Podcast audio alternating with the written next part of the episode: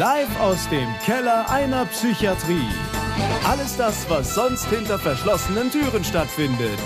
Mal lustig, mal dramatisch und mal traurig. Echtes Klinikpersonal plaudert aus seinem Alltag. Jetzt bei einer neuen Folge Geschichten aus der Psychiatrie. Ja, herzlich willkommen zu einer neuen Folge Geschichten aus der Psychiatrie.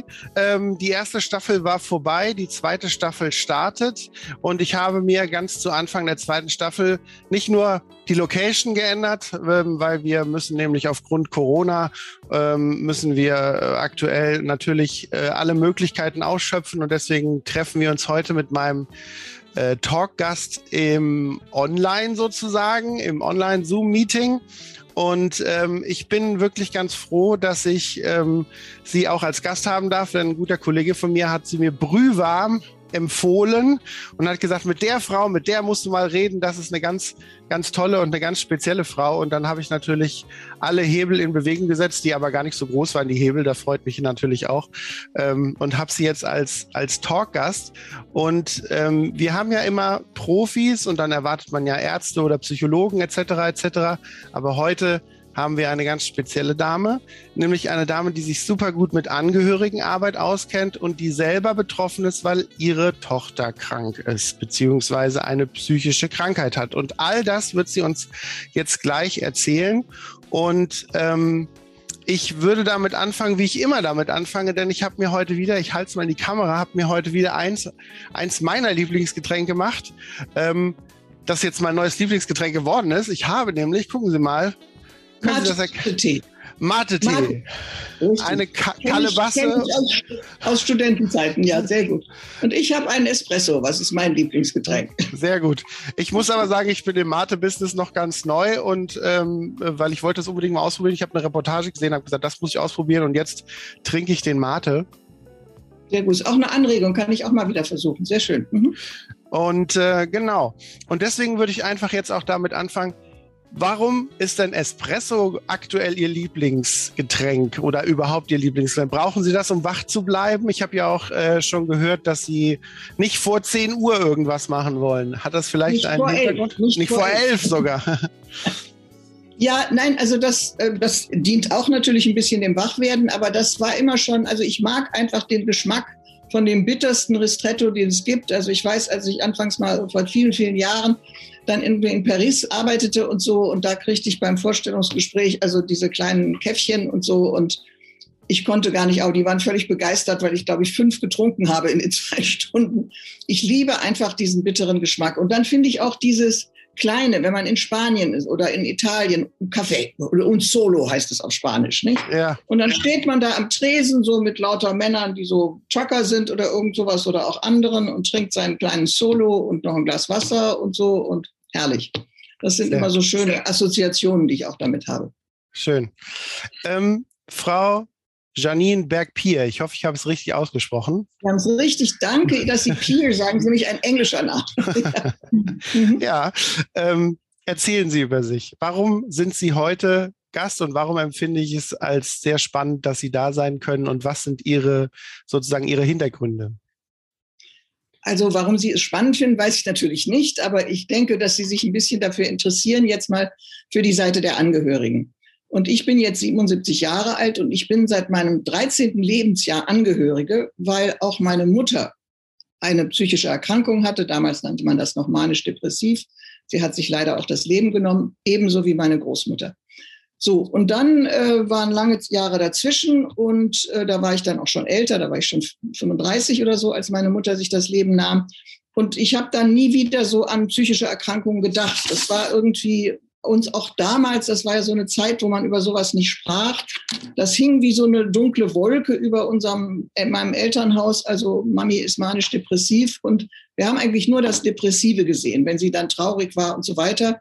Heute würde ich sagen, dann hatte sie andere Phasen, also ähm, äh, diese, wie, wie nennen wir die leicht manischen Phasen, die hypomanischen Phasen, genau. wo sie also großartig und wunderschön und Feste machte und Leute unterhielt und so weiter. Also das äh, dachten wir immer, das ist ihre normale Person und dann war sie traurig. So, und dann habe ich mein normales Leben gelebt äh, mit Höhen und Tiefen. Und äh, dann äh, war mein, am, am, weiß ich noch heute genau, am 26.09.1996 bekam ich einen Anruf aus dem englischen Internat, in dem Henriette war. Äh, ihr Vater ist ja Südafrikaner, sie sollte auch Englisch lernen und ähm, ich müsse meine Tochter sofort abholen. Sie hätte Drogen genommen und es sei untragbar und man hätte sie jetzt zum Drogentest ins Krankenhaus. Ich müsste sie sofort abholen. Natürlich totaler Schock. Ich hatte auch gerade ein eigenes Unternehmen angefangen und totaler Stress. Also ich war auch sauer auf meine Tochter. Wie kann sie sowas tun? Sie weiß doch, dass man keine Drogen nehmen soll und so. Und, äh, gut, um die Geschichte kurz zu machen, wir holten sie. Sie war hier und sie war eigentlich freundlich, so ein bisschen, kicherte oft ein bisschen und war so, also schlief viel und es war also irgendwie nichts Besonderes an ihr zu erkennen. Und ich wusste eigentlich gar nicht, was ich mit ihr machen sollte. Und dann habe ich sie mal mit ins Büro genommen, habe sie zu Hause verwöhnt, damit sie sich wohlfühlt. Und dann kam aus England eine Woche später der Anruf, ähm, Drogentest sei völlig unauffällig. Sie habe keine Drogen genommen. Mhm. Und dann wurde mir das etwas unheimlich, weil dann sagte meine Sekretärin zum Beispiel zu mir, äh, Frau Beck-Pier, jetzt, Sie müssen doch Henriette abends nicht immer so anschreien und so beschimpfen. Ich sage, wie anschreien, beschimpfen? Also nichts ist mehr ferner. Und dann fing sie an, so Geschichten zu erzählen, wo eigentlich klar war, dass die nicht stimmten. Und dann gab es noch so ein paar Sachen und da wurde ich dann aufgeregt und dann wurde mir irgendwie klar, ohne jetzt direkt an eine psychische Krankheit zu denken oder welche, da stimmt was nicht. Da ist irgendwas, ist so absonderlich. Na gut, und dann ähm, bin ich dann mit ihr in eine Klinik gegangen, die auch äh, uns empfohlen wurde, auch nicht weit weg von uns war, die ich auch heute noch sehr schätze. Und da war dann der, die klassische Situation für viele Angehörige. Man sitzt da, die sehr nette Ärztin hat sich zehn Minuten erst ein bisschen mit mir, dann mit meiner Tochter unterhalten und nach zehn Minuten kam sie zu dieser bedeutungsschweren Diagnose, dass sie sagte, Frau, Pier, Frau Berg-Pier, Ihre Tochter hat Schizophrenie, Sie müssen sich aber keine Schuldgefühle machen. Wir haben jetzt ein Bett frei und sie bleibt bei uns. Mhm. Und Sie können sich vorstellen, also Schizophrenie ist ja so eine Krankheit unberechtigterweise, wo jeder ins Entsetzen ausbricht. Das hat, macht ja sowas von Angst. Wir wissen alle, schizophrenen Menschen sind gewalttätig und Mörder und so weiter. Also das ist ja so, durch Medien und Filme wird das ja so gerne äh, mhm. propagiert. Und da sitzt meine süße, hübsche junge Tochter neben mir, die so ein bisschen kichert und sagt, Mama, kann ich mal rausgehen, ich muss rauchen und so. Also völlig unauffällig. Gut, so fing das an. Natürlich kam dann so diese, diese Bemerkung, Sie müssen aber keine Schuldgefühle haben. Also erstmal musste ich mich mit dem Wort Schizophrenie auseinandersetzen. Ich hatte so das Gefühl, ich fall, also der, der Boden unter uns öffnet sich. Das mit der Schuld, ich wusste überhaupt nicht, was das mit Schizophrenie zu tun hat. Sie ahnen natürlich, Herr Kajetan. Er hat viel, sorry, sorry, ich finde Ihren Namen so schön. Er hat viel, Sie ahnen natürlich, dass man als Angehörige sehr schnell merkt, warum sie das angesprochen hat, weil uns unisono oft bis heute von allen Profis die Schuld zugeschoben wird. Das große das Wort der Stigmatisierung, ne? Der Stigmatisierung von Angehörigen. Und ähm, das so, und dann äh, vielleicht noch gleich auch zur Stigmatisierung. Also dann fing ein schwieriges Leben an mit meiner Tochter. Ich erzähle gleich ein bisschen in einzelnen Phasen, aber nicht allzu lange, weil das kennen wir alle. Nachdem ich mein Buch Schizophrenie ist scheiße geschrieben habe, sagen mir bis heute noch Mütter, die ich berate, die meistens sind es die Mütter, die anrufen, ich könnte jedes Wort unterschreiben, was Sie hier in diesem Buch schreiben. Und das heißt ja, dass sich auch in der Psychiatrie nichts geändert hat. Mhm. Also sonst wären die Mütter nicht so aufgelöst. Denn eigentlich müsste, sage ich immer, wenn Sie diese Diagnose, von der Sie wissen, dass jeder Laie entsetzt ist, dann müssten Sie doch sagen, so, Frau Beck, wir morgen treffen und ich erzähle Ihnen ein bisschen dazu. Sie müssen auch keine Angst haben. Heute gibt es gute Medikamente. Man kann das gut behandeln, wenn auch nicht heilen und so weiter. Nichts von dem. Es war ganz schwierig, überhaupt ein Gespräch mit ähm, Ärzten zu bekommen. Ich erinnere mich noch, als ich dann schließlich ein bisschen massiv wurde, was mir sehr unangenehm war damals, äh, dann kam der Arzt, guckte mich genervt an, raste ins Zimmer, guckte auf die Uhr und sagte, okay, ja, also Ihre Tochter hat Schizophrenie, sie kriegt jetzt Neuroleptika und was wollen Sie sonst noch wissen?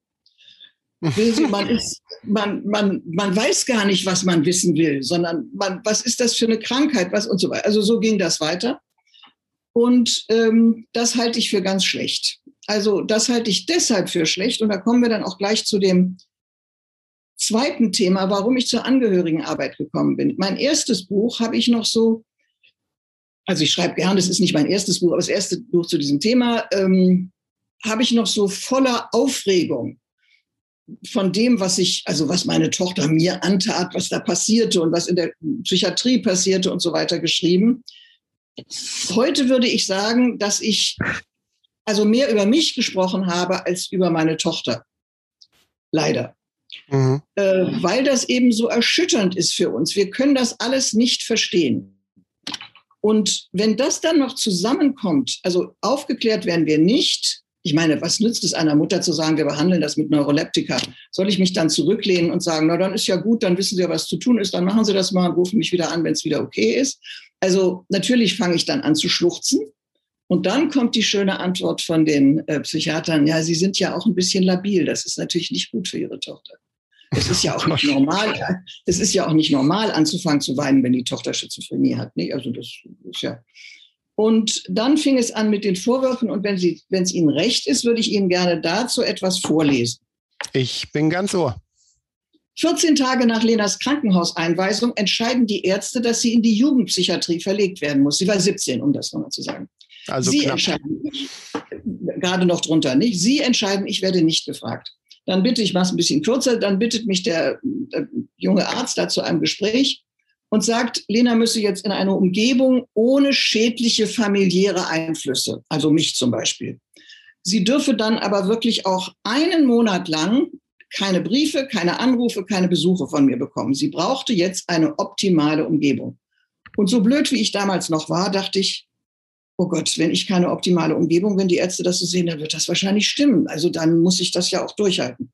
Trotzdem war ich besorgt, weil meine Tochter natürlich, als sie da im Krankenhaus war, auch oft schluchzte und sagte, Mami, lass mich nicht hier in der Klapse, hol mich raus. Ich dachte aber, ich muss sie da.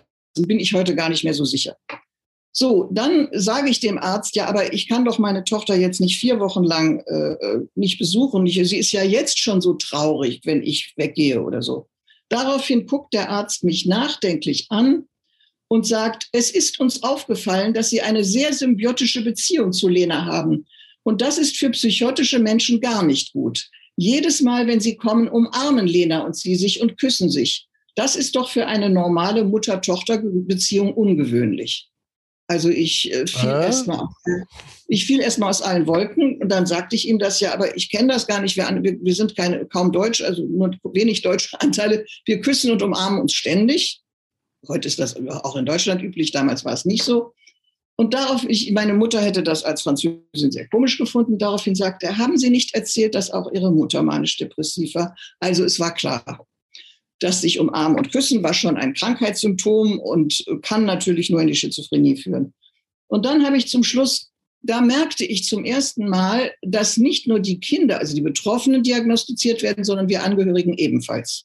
Hm. Und der Arzt hat seine, und heute mache ich mal die kühne Behauptung, dass viele der vor allen Dingen jungen Ärzte, die uns alte Mütter dann erleben oder auch jüngere Mütter, wenn das Kind krank ist, die haben auch keine besonders gute Beziehung zu ihrer Mutter gehabt. Und das, na, also bei der Mutter wäre ich ja auch verrückt geworden, nicht? Und dann habe ich noch so, dachte ich, aber innerlich sagte ich, okay, jetzt muss ich mich strategisch geschickt verhalten. Ich darf ihn nicht sauer machen, das lässt er sonst an meiner Tochter aus.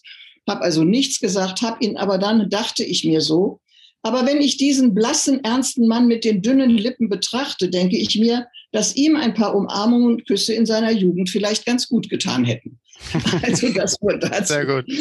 Also das war so ein bisschen, aber anfangs habe ich leider noch viel zu sehr den Ärzten geglaubt. Meine Tochter war dann acht Monate in der Jugendpsychiatrie, was sie mir heute zu Recht noch vorwirft, aber die haben mir immer gesagt, es sei unverantwortlich, sie da raus. Also ich dachte immer, okay, wenn ich sie jetzt raus stirbt sie. Also man stirbt an Schizophrenie. Natürlich habe ich dann also ganz viel gelesen und irgendwann habe ich mich dann erfraut, nicht ermannt, und habe sie dann doch abgeholt und sie fuhr dann mit einer äh, ähm, ihrer Schwestern, ihrer, also der ersten Ehe, ihrer Schwestern mal nach Griechenland. Und ich glaube, in dem Moment, wo ich mir gesagt habe, ich kann mich auf die Ärzte nicht verlassen, ich sage nicht, dass die alle schlecht sind und so, aber letztlich können sie mir ja auch nur etwas raten. Und wir wissen heute, dass auch viele Ärzte unterschiedliche Ansichten haben, dass es Krankenhäuser gibt, in denen alle Menschen bipolar sind oder in alle Persönlichkeitsstörungen haben. Und wir müssen dann letztlich auch eine, die Betroffenen genauso, müssen irgendwann auch zu ihrer eigenen Entscheidung kommen und wir Angehörigen auch. Und das hat dann angefangen, und ich glaube, das hat auch meiner Tochter gut getan. Es gab dann trotzdem noch sehr viele ähm, äh, Krankenhausaufenthalte. Und zwar, weil, wie Henriette, wir halten ja jetzt auch oft Vorträge, deswegen darf ich auch ihren richtigen Namen sagen, immer sagt, sie hat damals gedacht, wenn ich die Krankheit negiere, dann ist sie auch nicht da. Wie so Kinder, die die Augen zumachen sagen, dann sieht man mich nicht. Und mhm. deswegen hat sie immer, wenn sie aus dem Krankenhaus kam, äh, die Pillen ins Klo geschmissen. Sie war noch so klug, das spricht ja dafür, dass die Krankheit gar nicht so durchgedrungen war, dass sie sagte, na ja, es hat ja keinen Zweck im Krankenhaus, sich gegen die Tabletten aufzulehnen, dann muss ich länger da bleiben. Also sage ich, ich nehme sie und bin brav. Und zu Hause kann ich sie ja dann wegspucken. Und natürlich kam es immer wieder. Und dann sagt sie, irgendwann hat sie dann begriffen, wenn sie nicht immer abhängig, sie hatte dann auch eine rechtliche Betreuung aus einer Reihe von Gründen und so, wenn sie nicht immer abhängig von ihrer Mutter, der rechtlichen Betreuung oder Ärzten sein will, dann muss sie selbst ihre Krankheit managen. Und das macht sie jetzt eigentlich seit über acht Jahren und erfolgreich. Sie war trotzdem noch ein oder zweimal im Krankenhaus, aber freiwillig. Und es hat ihr gut getan. Sie ist da auch geblieben, so lange, bis es ihr gut ging und so weiter. Also das ist etwas, wo ich sagen muss, darauf bin ich wahnsinnig stolz auf meine Tochter, dass sie diesen Schritt gemacht hat. Und heute arbeitet sie jetzt also hat sechs Jahre lang, nee, fünf, ja, sechs Jahre lang als ambulante Betreuerin und Genesungsbegleiterin, also Ex-In gearbeitet und arbeitet seit letzten November auf der, äh, auf einer Akutstation und das macht ihr eigentlich noch größeren Spaß. Da, so, da muss ich einmal einhaken, weil ich habe ganz viele Ideen und Fragen jetzt noch dazu, okay, weil ich finde das super spannend. Ähm, also zunächst einmal das Buch, aus dem Sie äh, rezitiert haben, das, das haben Sie ja selber geschrieben. Das können Sie gerne mal in die Kamera halten. Das heißt, Schizophrenie ist Scheiße, Mama. Ein mein sehr, Leben sehr tolles Buch, Buchname. Vom Leben Cover. mit meiner psychisch erkrankten Tochter. Ja, das war ein Zitat von Henriette. Die saß, wir saßen irgendwann in der Phase, als es ihr gut ging, saßen wir in der Pizzeria, wo wir immer hingehen. Und plötzlich guckt sie mich so an und sagt, ach Mama, Schizophrenie ist scheiße. und ich, ich fand, das war die beste Beschreibung dieser Krankheit. Eine gute Zusammenfassung ja. auf jeden Fall. Ja. Die äh, Tatsache, dass sie, ähm, da wollte ich auch nochmal einhaken, dass sie ja jetzt mhm. sozusagen selber die Expertise entwickelt hat, ähm, auch zu erkennen, wenn sie Hilfe braucht, auch ähm, mhm. in die Klinik freiwillig zu gehen und es nicht dann sozusagen bis zum Äußersten kommen lassen, dass sie dann so wie wir manchmal sagen, mit Pauken und Trompeten und dann äh, äh, mit allem, was dazugehört, wieder in die Klinik muss. Das ist ja auch eine Sache, wo wo andere Patienten auch von zehren können, finde ich, einfach mhm. als Erfahrung. Und das Ganze schlägt sich ja dann auch dahin nieder, dass sie auch Genesungsbegleiterin geworden ist. Wollen Sie vielleicht, weil wir hatten auch schon mal eine Kollegin, die das mal angerissen hatte, wollen Sie vielleicht ganz kurz zur Genesungsbegleiterin was sagen oder vielleicht auch, wie die Arbeit aussieht? Also ganz kurz dazu, also diese sogenannten Peer-Berater, das ist immer sehr komisch, wenn Sie sich vorstellen, ich bin Henriette Peer und ich bin Peer-Beraterin. Mhm. Manche denken schon, das sei Ihr Künstlername, aber ist es nicht, es ist Ihr Name. Und diese sogenannten Peer-Consultants oder Peer-Berater gibt es schon ganz lange in den USA, England und in Kanada und so.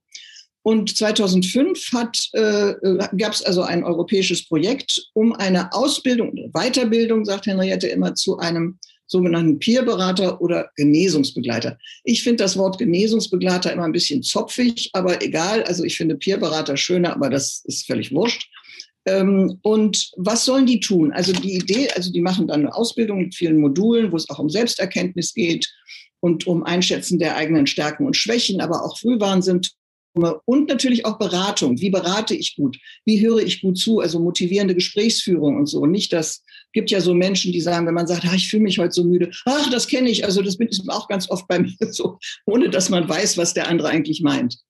Und in der, als, als ambulante Betreuerin, ja, ich glaube, so heißt das, Bezugsbetreuerin oder so, da hat sie, so hatte sie vier oder fünf Klienten und äh, die musste sie betreuen irgendwie, sich regelmäßig treffen. Und das war ganz unterschiedlich. Bei den einen ging es einfach darum, sie ein bisschen zu unterhalten, also mal ins Café zu gehen, als noch nicht Corona war und ein bisschen rauszugehen. Bei anderen hat sie bei praktischen Sachen, bei einem hat sie bei der Scheidung geholfen und Wohnungsumzug und äh, Behördengeschichten und so weiter. Und dann hat sie eine Kochgruppe angeboten, was wohl sehr beliebt war. Und sie sagte selber, du weißt doch selber, Mami, wenn man also auf EU-Rente ist und so weiter und wenig zu essen hat, wenn es was zu essen gibt, am besten noch Tabak, dann ist, kommt jeder. Das Hauptzahlungsmittel in der Psychiatrie ist Tabak. Ganz, ganz genau. Und äh, was sie immer sagt, und fünf Minuten Terrin, das ist auch wichtig in der Psychiatrie. Stimmt. So, und ähm, Das hat sie da gemacht und jetzt ist sie eben, es ist noch relativ frisch auf der Station, aber da muss sie, und das wundere ich, da muss sie ja jeden Tag so ein bisschen Marketing für sich machen, wenn man das mal so auftritt. Die Leute wissen ja erst gar nicht, wer ist denn diese Person, die da plötzlich ist. Mhm. Ich sage, wie machst du denn das? Ja, sie sagt, ich gehe da einfach zu denen hin und sage, guten Tag, ich bin jetzt hier neu, ich bin Genese und wenn Sie nicht wissen, was das ist, das ist das und das und ich biete ihr an, ich kann Sie unterstützen, wir können uns unterhalten, wir können und so weiter. Und ich sage, wie reagieren die darauf? Und sie sagt, die meisten völlig begeistert. Also die, die äh, wollen sie dann unterstützen. Und da vielleicht auch für Sie als Pfleger oder so, das habe ich auch mit Christoph Müller, der wahrscheinlich, von dem Sie meinen Namen wahrscheinlich haben, äh, den ich sehr schätze, den ich sehr schätze. Und ähm, der sagte auch, das ist nicht unüblich. Also dann sagt eine Patientin, sie kann nicht alleine nach Hause gehen. Sie traut sich einfach nicht. Und dann gibt es einige der Pfleger, ich weiß nicht, was die Ärzte sagen, hat Henriette mir nicht erzählt, die sagen, da muss, das muss ich jetzt einfach mal überwinden oder so. Und Henriette sagt, nee, das ist nicht so, wenn man Panik und Ängste hat, dass man das einfach mal so überwindet. Und dann ist sie ein oder zweimal mit dieser Frau in ihre Wohnung gegangen und ab da konnte sie alleine hingehen. Und sie sagt, mhm. es, ich glaub, sie sagt, weißt du, ich glaube, die können sich manchmal gar nicht vorstellen. Du weißt doch, ich hatte auch Zeiten, wo ich mich nicht getraut habe, mit der U-Bahn zu fahren. Wenn überhaupt nur Bus und das auch nur bis, wenn es hell war. Und das kann mhm. ich nicht begründen, warum. Ich kann dir auch nicht sagen, warum. Aber es ist, Sie wissen das natürlich nicht, also mit Ihrer Fachkompetenz. Aber manche denken dann, man muss irgendwie nur ein bisschen streng mit denen sein und dann reißen die sich zusammen und dann läuft's schon. Und das ist natürlich Unsinn. Man muss die Ängste ernst nehmen. Natürlich auch mit ihnen drüber sprechen. Das tut sie ja auch. Ähm, ja, wie, können, wie kann man sie überwinden? Wie kann man so einen kleinen Plan machen? Das ist doch ihr Schönstes. Da war sie neulich, hat sie mit einem 93-jährigen Herrn gesprochen und dem hat sie von Ex-In erzählt. Sie haben zusammen Kaffee getrunken und dann hat er gesagt, das finde ich toll. Also das finde ich toll. Ich glaube, das mache ich auch. Ich habe mir eh schon überlegt, ob ich mit meiner Erfahrung, also mit Psychiatrieerfahrung, ob ich nicht in Altersheime gehe. Ist das nicht schön? Also es ist naja. wunderbar. Man hat ja auch eine ganz andere Vertrauensbasis, ne? wenn man weiß, dass, dass man sozusagen nicht auf der anderen Seite des Ufers steht und sozusagen von, von der Ferne, also so, ich sage mal in Anführungsstrichen von der Ferne als Pfleger, als Arzt sozusagen helfen, heilen will, sondern dass man auf der anderen Seite steht und sagt, ich habe das alles schon durch genau. und äh, sie können von meiner Erfahrung profitieren. Ne? Das ist natürlich eine ganz spezielle sie Situation. Sie versucht auch immer, weil es gibt, also viele der Pfleger, Pflegerinnen sind äh, sehr positiv ihr gegenüber, äh, andere vielleicht ein bisschen skeptisch. Sie sagt, das verstehe ich aber auch.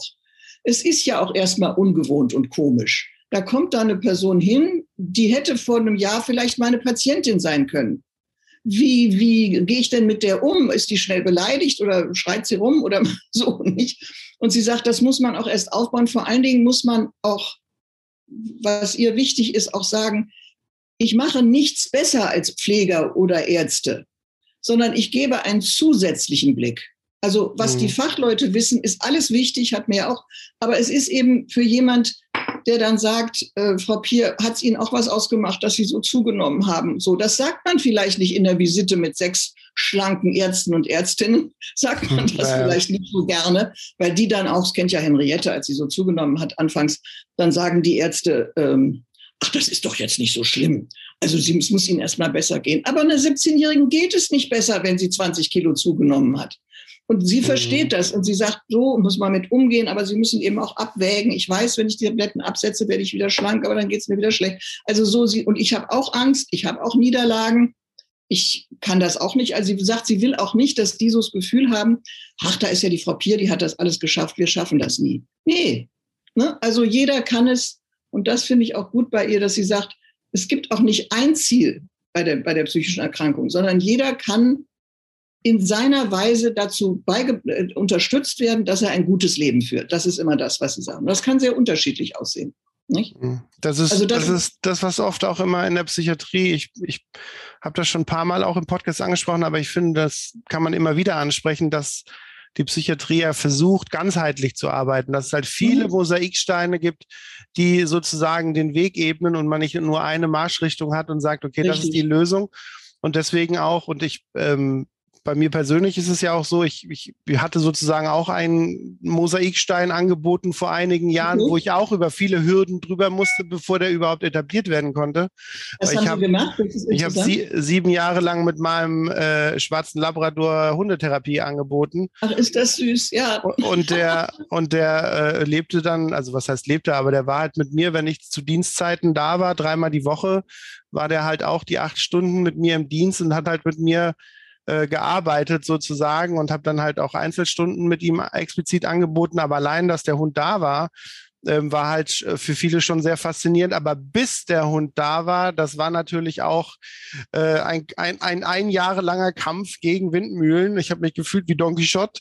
Ähm, weil man dann immer sagte, mein Gott, da ist doch wirklich nichts Negatives dran. Also wie kann man das irgendwie kaputt Nein, aber da kommt, das hat mir eine Ärztin erzählt, die dann auch ihren Hund mitgebracht hat. Und äh, die sagte, nein, dann kommt das Gesundheitsamt und dann so und so weiter. Und also man ja, baut ja. dann immer so Hürden auf dabei. Ich meine, Henriette hat auch eine Katze und sie sagt, also gerade in schweren Zeiten war ihre Katze ihr größter Trost, nicht? Also Genau. So, also das, nee, finde ich toll, dass sie das gemacht haben, werde ich Henriette erzählen. Aber sie kann ja ihre Katze schlecht mitbringen. Ja. Genau, aber das, das ist immer, immer ganz schön. Ich, ich wollte sagen, Sie sind ja sozusagen beide auch aktiv, also Ihre Tochter und Sie zusammen auch bei Vorlesungen, beziehungsweise sind mhm. ja auch buchbar sozusagen. Und da werden Sie, wenn ich das richtig recherchiert habe, auch das Recovery-Team genannt. Ist das hat richtig? Uns mal jemand, hat uns mal jemand. Henriette sagt immer, das finde ich, Henriette sagt immer, Mami, das finde ich übertrieben. Ja, ich sage aber, ich finde es einen schönen Begriff. Und ich, vielleicht erzähle ich dann gleich noch was zur Angehörigenarbeit. Ich bitte darum. Wie ich auch dazu gekommen bin. Ähm, als ich, also ich werde auch immer gefragt, wie sind Sie denn darauf gekommen? Ich sage, neben vielen anderen Dingen, also zwei Dinge waren entscheidend. Erstmal, ich habe unheimlich häufig aus meinem ersten Buch Schizophrenie ist Scheiße Mama vorgelesen. Und beim sechsten und siebten und achten Mal war mir das plötzlich ganz peinlich, peinlich, weil ich sagte, mein Gott, warum hast du denn da immer gleich losgeheult? Also das war doch gar nicht so eine schlimme Situation. Also das hätte man doch auch anders lösen können. Warum hast du dich denn da so auf? Warum hattest du denn? Und mir fiel plötzlich auf, also ich mache mir jetzt gar, es geht gar nicht darum, mir oder anderen Eltern, die jung in die Situation reinkommen, Vorwürfe zu machen. Es ist eben anfangs erst überraschend. Sie wissen, wie es aussieht, wenn jemand in der Psychose oder Manie ist oder Depression. Aber wir Laien wissen das ja erstmal nicht. Und dann habe ich gesagt, so, also es geht nicht nur darum, dass die Kranken lernen, mit ihrer Krankheit zu managen, wie Henriette das nennt, sondern wir müssen auch lernen. Wir müssen lernen, so wie also viele Eltern dann immer sagen, oh Gott, also mein Gott, meine Tochter müsste unbedingt ins Krankenhaus gehen. Und heute fragen wir immer, warum möchten Sie denn, dass sie ins Krankenhaus? Ja, es geht ihr doch so schlecht und es ist schon so lange und das muss doch. Und dann sagen wir immer, woher wissen Sie denn, dass es besser würde, wenn sie ins Krankenhaus geht? Wollen Sie, dass sie ins Krankenhaus geht, damit Sie sich nicht mehr so viele Sorgen machen müssen? Was verständlich ist, aber ist es zielführend? Also, dass man immer wirklich überlegt, ist das jetzt etwas, was ich will, um mich beruhigen zu lassen oder so? Oder auch mit den Medikamenten. Henriette nimmt Medikamente und es tut ihr gut. Sie so und aber sie sagt, wenn jemand auf gar keinen Fall Medikamente ne, äh, nehmen möchte, die Psychiatrie tut es nicht, aber wir Angehörigen können doch dann unseren Sohn nicht wegstoßen oder unsere Tochter, sondern müssen wir sagen, gut, wie kann ich ihn unterstützen, auch wenn er keine Medikamente nimmt? Wie kann ich, und dazu ist natürlich das Erste, was ich immer sage, hören Sie auf, bei jedem Gespräch mit Ihrem Kind zu sagen, hast du auch deine Medikamente genommen? Wie geht's dir denn heute? Hast du gut geschlafen? Hast du an deinen... Also manche Eltern wundern sich dann, dass die äh, Kinder nicht mit ihnen sprechen wollen und die Wohnung nicht. Ja, ich sage, doch kein Wunder. Also es würde mhm. mich auch nerven, wenn sie hören. Aber es ist doch wichtig, sie an die, an die äh, Medikamente zu erinnern. Nee, ich sage es überhaupt nicht wichtig. Wenn Ihr Sohn die Medikamente nehmen will, dann nimmt er sie. Wenn er sie nicht nehmen will, dann gibt es zwei Varianten. Wenn er sehr angepasst ist, sagt er, ja, Mama, ich habe sie genommen. Hat sie trotzdem ins Klo gespuckt. Wenn er nicht so angepasst ist, sagt er, pass mal auf, lass mich allein, es geht dich überhaupt nichts an. Also das wissen wir doch auch von gesunden Menschen. Also lassen wir die Themen mal weg. Und als ich angefangen habe, das zu verstehen und mit Henriette mich unterhalten habe, in guten Zeiten, also wo sie nicht krank war, dann habe ich sie einfach mal so gefragt. Und das sollten wir viel früher tun, denn die Betroffenen können uns die besten Informationen geben. Henry, warum ist es in bestimmten Situationen so, dass du mich so anschreist? Hast du mich oder ist so? guckte mich ganz erstaunt an und sagt, Mama, ich hasse dich nicht, komm, ich hol dir noch mal einen Schluck Wein. Und dann hat sie mir so ein bisschen erklärt, was in ihr vorgeht, wenn so eine Manie entsteht. Und dass sie das nicht stoppen kann, dass zu einem Kontrollverlust kommt und es mit mir gar nichts zu tun hat. Und egal, was ich tue, es wird nicht besser. Ich kann lieb zu ihr sein, ich kann böse zu ihr sein, ich kann weggehen. Es wird nicht, es hört einfach nach, am besten ist es ein bisschen aus dem Feld zu gehen, nicht? Aber sie mhm. trotzdem nicht allein zu lassen, ne? sondern zu, am nächsten Tag anzurufen und nicht wieder, du warst aber gestern scheußlich. Meistens sagt sie das ja selbst. Ich war mhm. gestern nicht so nett. Ja, ich sage, wir wissen doch, dass das passiert in Harmonie. Vergiss es, wie geht's so, nicht? Also das war dann mein Antrieb für das zweite Buch. Das da heißt, aufopfern ist keine Lösung. Keine Lösung. Denn das war es ja, was äh, ähm, ich gemerkt hatte. Ich selber habe mich auf, auf, aufgeopfert, also immer nur für Henriette. Ich dachte, also mein armes Kind hat so eine schwere Krankheit. Ich darf mir nichts im Leben mehr wünschen. Es muss alles nur um meine Tochter gehen. So, und das ist natürlich völlig unsinnig, weil selbst wenn man sich das vornimmt, es klappt natürlich nicht. Denn wir wissen das auch aus der Pflegesituation bei somatisch kranken Menschen zu Hause. Wenn man sich unentwegt aufopfert, wird man irgendwann wütend auf die Person, die einen zum Aufopfern zwingt, wo meine Tochter dann bei unserem ersten gemeinsamen Auftritt in Oslo sagte, naja, Mama, ich habe dich ja gar nicht darum gebeten, dich aufzuopfern. Das war doch deine Entscheidung. Und recht hat sie. Und das ist, das ist, glaube ich, so dieses ganze Grenzen setzen, auf, äh, nicht aufopfern, dies und jenes. Das ist etwas, was wir lernen müssen. Und wenn wir unsere Kinder unterstützen wollen, dann müssen wir ganz viel lernen. Wir müssen an unsere, weiß ich nicht, Glaubenssätze und dies und jenes, zum Beispiel etwas für ganz viele Mütter ganz furchtbar. Sie wissen ja, wie es in einem Zimmer oder einer Wohnung aussehen kann, wenn dort ein psychisch erkrankter Mensch wohnt. Kann, nicht muss. Da sagen die mir immer am Telefon, Sie können sich nicht vorstellen, Frau Beck-Pier, wie das auch Doch, ich sage, ich kann es mir vorstellen. Und dann ist es auch heute noch ganz schwierig, den Leuten zu sagen, und ich verstehe das, war ja auch so, spielt keine Rolle es ist nicht wichtig. Sie kann jetzt nicht aufräumen. Genau. Und fangen Sie auch nicht an, für Sie auf oder lassen Sie. Sehen Sie zu, dass Sie eine gute Beziehung zu ihr haben. Und wenn Sie dann mitten im Müll auf Ihrem Bett und Sie im Stuhl ein Tässchen Espresso trinken, dann ist es gut. Dann waren es vielleicht 20 schöne Minuten und das tut Ihrer Tochter besser, als wenn Sie sagen, so, jetzt müssen wir mal die Küche aufräumen. Es geht Sie nämlich auch gar nichts an. Das ist nämlich Ihre Wohnung. Ja, ja, das Problem ist ja, dass oft mit, mit, mit falschen Normen auch immer drangegangen wird oder man beziehungsweise das ähm, in dem Kontext auch immer aufkommt, dass es halt ein Problem von falschen Bewältigungsstrategien gibt, ne? dass man sozusagen mit seinen eigenen Erfahrungen, dass man, ich sage jetzt mal ein Beispiel, wenn ich mein Zimmer aufräume, fühle ich mich vielleicht besser und dazu habe ich aber halt auch beim Aufräumen die Fähigkeit ja auch aufzuräumen, weil ich ja auch mit dem Kopf dabei bin. Und das erwartet man dann halt auch von den kranken Menschen, die äh, in dem Moment aber gar nicht in der Lage dazu sind. Also ist dann die Lösung sozusagen, die man selber präsentiert, einfach die ganz falsche. Und dass das Angehörige damit so ganz anderen, ähm, also unwissenden anderen Normen rangehen und dass das dem Patienten in dem Moment halt auch überhaupt äh, gar nicht hilft. Ne? Und das ist so wichtig und gut, was Sie sagen.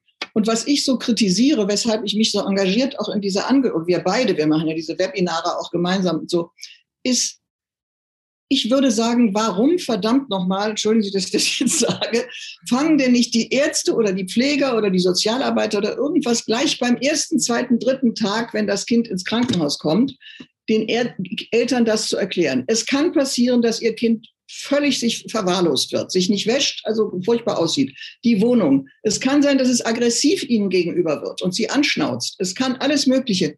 Denken Sie dran, das ist nicht sein Charakter, es ist die Krankheit. Und das sagt auch Henriette immer, oder wir beiden, sie regt sich furchtbar darüber auf, das hat sie also erlebt bei der anderen, bei dem Träger, dass dann von also irgendwelchen äh, Personen, die ja eigentlich seit Jahren psychisch Kranke betreuen, gesagt hat, der Herr Meier, der ist so schwierig. Und dann sagt Henriette, natürlich ist er schwierig. Wenn er, wenn er, nicht, wenn er nicht schwierig wäre, dann wäre er nicht psychisch krank. Das macht es ja gerade aus, die psychische Krankheit, dass man keine adäquaten Verhaltensstrategien immer im richtigen Moment hat. Und mhm. statt zu sagen, nicht, der ist nicht schwierig, sondern ist halt krank. Und wenn er einen anschnauzt, kann man ihm ja problemlos sagen, Herr Meier, ich finde das nicht schön, dass Sie mich jetzt so anschnauzen. Das kränkt mich und ich weiß auch gar nicht, warum das sein muss. Wenn er dann weiter schnauzt, dann ich, ich gehe jetzt weg, müssen wir mal einen anderen Tag reden. Kann man doch sagen. Und meine Erfahrung ist auch Henriettes, dass, ähm, dass das auch ankommt. weil sie sagt, viele der Betroffenen, die dann so schnauzen, sagen wir mal in der Manie, darüber weiß ich jetzt mehr, denen ist gar nicht so richtig klar, dass sie schnauzen und dass sie übergriffig werden, verbal oder so. Und dann muss man es mhm. ihnen eben freundlich sagen. Und das ist mir so unheimlich wichtig, das den Eltern zu sagen und auch dann, was sie natürlich auch kennen, auch immer, wenn sie sagen, Gott und mein Sohn, und der ist dann aus der Klinik in Wien geflohen und dann ist er also hier bei mir in Düsseldorf angekommen. Stellen Sie sich mal vor, was hätte passieren können. Es ist aber nichts passiert. Der hat mhm. dreimal Anhalter gefunden. Ein Anhalter hat ihn lecker zum Essen eingeladen, weil er so hungrig aussah und ihn vor der Tür abgesetzt. Ich sage, was hat Ihr Sohn denn geschafft? Das ist doch toll. Ja, aber mhm. was hätte passieren können? Aber es ist ja nicht passiert. Die Energie darf man gar nicht aufbringen, sich über Gedanken zu machen, was hätte passieren können. Ich meine, dann das ist eben auch dieses ständige Sorgen machen, nicht? Das, also will ich auch immer den, den Angehörigen ausreden, weil ich sage, da gibt es so einen schönen Satz, den ich immer sage von ähm, Karl Valentin, der sagt, ich, ähm, ich freue mich, wenn es regnet, denn wenn ich mich nicht freue, regnet es auch. Also das finde ich einen so schönen Satz. Und deswegen sage ich immer, ob Sie, wenn Sie mit Ihren Sorgen verhindern können, dass Ihre Tochter in einem halben Jahr wieder in eine Psychose gerät, dann machen Sie sich so viele Sorgen Sie wollen. Sind Sie sicher, dass Ihnen das gelingt? Naja, natürlich nicht. Ja, dann lassen Sie es doch mit den Sorgen. Freuen Sie sich, dass sie im Moment nicht in einer Psychose ist. Und ah. gehen Sie von einem meine, Tag zu dem Meine Stiefmutter hat zu mir, das ist so ein Satz, der mich immer geprägt hat, meine Stiefmutter hat mir immer den Satz gesagt, das Leben kann so schön scheiße sein, man muss sich nur anstrengen. Auch schön. Ne? Also so, Manchmal muss man auch, und das machen Sie ja auch, das finde ich schön, manchmal versuche ich auch die Angehörigen zum Lachen zu bringen. Wenn es dann, alle haben ja Schuldgefühle. Dann warum ich auch immer. Äh, genau, ich, ich sage Ihnen warum, ich weiß warum. Dann, dann ähm, sage ich immer, okay, also Sie haben jetzt fast alle sich gemeldet, Sie haben Schuldgefühle und so. Wer von Ihnen kann mir gerade mal sagen, was genau haben Sie getan, damit Ihr Sohn schizophren wurde? Äh, natürlich, weil, ja, ich sage, warum machen Sie sich denn dann Sorgen? Eine Mutter hat mir sogar mal gesagt, vielleicht habe ich ihn zu früh abgestillt. Mhm. Ich mache ich mach mich nicht lustig über die Mutter, sondern sie überlegt die ganze Zeit und auch da hätten eben die Fachleute die Aufgabe, ihr zu sagen, wie meine Therapeutin sagte, die ich lange Jahre mir geholfen hat, die sagte, wer wirklich glaubt, dass er eine so schwere Krankheit wie Schizophrenie hervorrufen kann, muss größenwahnsinnig sein. Der ist gut. Da sind immer alle ganz entlastet und ich sage, und selbst wenn sie schuld waren, also natürlich machen wir alle was falsch, aber es machen auch Leute was falsch, wo die Kinder prima gedeihen. Also das so. Keiner kann alles richtig machen. Konzentrieren Sie sich doch darauf, was Sie heute machen können. Und konzentrieren Sie sich darauf, dass Sie vielleicht Verhaltensweisen wie kontrollieren, aufopfern, ständig Sorgen machen, dass sie die ablegen, denn die sind für ihr Kind nicht gut. Wie Henriette immer sagt, ich habe doch gesehen, wenn du mit verweinten Augen und sorgenvollem Gesicht, ich wusste ja, dass ich schuld war, dass du dir so viel Sorgen. Und das hat mir ganz viel schlechtes Gewissen. Und außerdem, ich habe doch selbst Sorgen. Wird das jemals wieder was in meinem Leben? Und darüber kann ich nicht reden, weil du ja so viele Sorgen hast, nicht? Und das müssen wir uns immer klar machen. Und das ist mir so ein Anliegen, denn die meisten oder sehr viele Angehörige wollen ja ihrem Kind helfen. Aber es hilft ihnen niemand richtig. Und eine, eine Aufklärung durch Ärzte, die dann erklären, wir geben Neuroleptika und es gibt das Vulnerabilitätsstressmodell, ist alles prima. Aber die Frage, was tue ich, wenn ich in der Pizzeria mit meiner Tochter sitze und die plötzlich mit schrillsten Tönen anfängt, mich zu beleidigen und anzuschreien, darüber sollten die Ärzte mal sagen, was mache ich in so einem Moment? Mhm. Und dann, dann sagt aber Henriette immer, Mami, das wissen die doch auch nicht. Wenn jemand auf der Station anfängt rumzuschreien, dann kommt es, Herr Hartfield, kommen Sie mal bitte und geben ein bisschen Pavor oder was auch immer. Und er geht zum nächsten Patienten. Das kann er aber in der Pizzeria nicht. Ne? Und was machen Sie dann? Ne? So. Mhm. Also. Ja, das ist immer so ein bisschen die, Dif die Differenz zwischen dem, was, was man sozusagen medizinisch schnell irgendwie klären möchte und dann vielleicht auch mit der Medikamentenpauke schlägt oder dass man halt auf der anderen Seite, aber das ist halt so dieses groß komplex Thema der Klinik, dass man eigentlich müsste man dann sagen, okay, wenn jemand wie in Ihrem Beispiel rumschreit, dass man dann sagt, okay, ähm, ich habe jetzt eine Stunde Zeit oder auch eine halbe Stunde Zeit und ich setze mich zu dem und habe die Ruhe. Aber das geht halt nicht, wenn ich alleine auf Station bin, 24 Patienten zu betreuen habe, dann kann man dann sagen, okay, kurzes Gespräch vielleicht möglich, ja. Ansonsten kann ich Ihnen Bedarf anbieten oder gehen Sie spazieren oder ich kann gerne den Dienstarzt rufen, aber ansonsten habe ich jetzt auch keine Zeit. Und das ist halt das ist halt dieses, was halt immer sich da so ein bisschen beißt. Und wenn man dann halt auch noch die Tatsache hat, dass die, dass die Angehörigen da auch ganz klar unwissend sind, weil woher sollen sie es denn wissen? Dann ähm, ergibt sich halt das Problem, dass da halt vielleicht auch keine Hilfe herkommt. Und ich habe, ähm, ja. verbessern Sie mich, wenn ich da falsch liege, weil das wissen Sie wahrscheinlich noch besser die Rate von Angehörigen, die sich wirklich kümmert, also die wirklich sagen, ich setze mich mit dem Thema auseinander, ich bin auch in dem Thema drin und ich setze mich mit meinem Kind, Angehörigen, wie auch immer auseinander, sind nur so 20, 30 Prozent letzten Endes. Ne? Ich, äh, das ist sehr gut, dass Sie das sagen, weil ich also immer auf der Suche nach so einer Untersuchung bin, aber da weiß kaum jemand etwas drüber. Ich fürchte leider auch, dass es nur so wenig sind. Und neulich sagte eine andere Genesungsbegleiterin, sagte zu Henriette, Mensch, ich beneide dich, Henriette, dass meine, deine Mutter sich so dafür interessiert. Ich will mich jetzt gar nicht loben. Es interessiert mich halt wirklich. Ich habe früher auch wissenschaftlich gearbeitet. Mich interessiert sowas.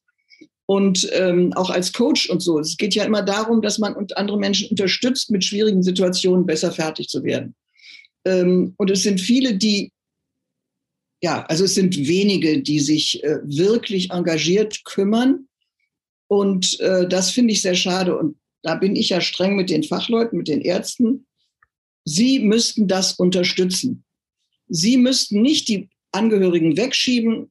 Also hier, sie sind schuld, sie sind äh, symbiotisch, sie sind labil oder sie sind, weiß ich nicht, overprotective oder all diese Sachen oder wir können nicht mit ihnen sprechen oder so, sondern sie müssten, wie auch immer man das gestaltet am Krankenhaus, die Angehörigen einbinden und sie ihnen ein bisschen was erklären und sie unterstützen, weil ich kenne so viele Angehörige, die fluchen und schimpfen über Psychiater. Also es ist das Schönste für Angehörige, da zu sitzen und sich zu übertreffen, wie scheußlich alle Psychiater sind. Okay, das kann ja auch mal entlastend sein. Ich vermute, dass also Fachleute sich auch über Angehörige unterhalten, auch klar. Aber ich sage immer, das hilft doch nichts. Wenn meine Tochter Dr. Schulze vertrauen soll, dann kann ich doch nicht ihr ständig erzählen, wie scheußlich ich Herrn Schulze finde, weil er nicht mit mir mhm. redet. Ja, ja, klar. Also da muss doch ein Vertrauensverhältnis sein, auch wenn ich ihn nicht mag. Und außerdem ist es auch relativ, heute würde ich auch sagen, ob Dr. Schulze nett zu mir ist oder nicht, das ist sowas von egal. Wenn er nett zu Henriette ist, das ist nicht egal. Aber ob ich den mag oder nicht, ist, ist wirklich völlig unwichtig, nicht? Also da, mhm. und das heißt eben so ein bisschen, dass man, so wie Henriette sagt, was sie auch als Genesungsbegleiterin, man muss auch mal so ein Stück zurücktreten aus der eigenen Situation und ein bisschen rational an das Ganze rangehen. Und nicht immer nur darum gehen, warum reg ich mich gerade aus, dass Dr. Meyer eben nicht mit mir oder, oh, mein Gott, das ist doch wohl völlig egal, nicht? Sondern wie kann ich, das würde ich immer sagen, gewinnen Sie Dr. Meyer? Sagen Sie Dr. Meyer, dass Sie es großartig finden, dass er diese tolle Arbeit macht und sich so viel Mühe gibt und dass Ihre Tochter ihn auch ganz wunderbar findet. das kommt und, halt immer ein bisschen auf den Herrn Dr. Meyer an, ob der ja, dazu also, in der Lage ist auch. Ne? Weil, ich übertreibe jetzt auch ein bisschen und so, aber äh, auf jeden Fall hat es doch keinen Zweck, mit diesen Menschen, die jetzt wichtig sind für deine Tochter, ähm, in Streit zu geraten oder so, nicht? Also, also das, äh, was, was ich kurz als kleine Lanze, die ich brechen möchte, vielleicht ist es auch Eigenwerbung oder einfach nur äh, äh Schutzbehauptung und Verteidigung, aber ähm, wir, wir haben, also ich kann von meiner Klinik, wo ich arbeite in Köln reden, dass wir tatsächlich auch seit nicht vielen Jahren, aber seit ein paar wenigen Jahren tatsächlich auch Angehörigengruppen anbieten und auch Elterngruppen anbieten, was natürlich in die Richtung äh, geht. Das wird von, von Pflegerseite, aber auch äh, zum Teil von Ärzteseite betreut. Und äh, ich denke, dass da halt auch solche Fragen halt gut äh, mhm. sind. Und man muss aber auch natürlich als Angehöriger dann ähm, und da, da rede ich fast von, von meiner eigenen privaten Erfahrung, man muss halt auch in der Lage sein, damit halt auch mehr oder weniger offen umzugehen, weil wir hatten selber bei meinen Eltern in der Nachbarschaft halt den Fall, wo ich dann tatsächlich arbeitend in der Psychiatrie später dann die Nachbarin gesehen habe und mir dann klar wurde, warum die zwei, dreimal im Jahr in Kur gefahren ist mit vielen Gänsefüßchen. Ähm, und, und das sind halt alles so Punkte, ähm, weil man ja sich auch nicht stigmatisieren lassen will äh, als, als Nachbar oder als, als Bekannter, Verwandter, wie auch immer.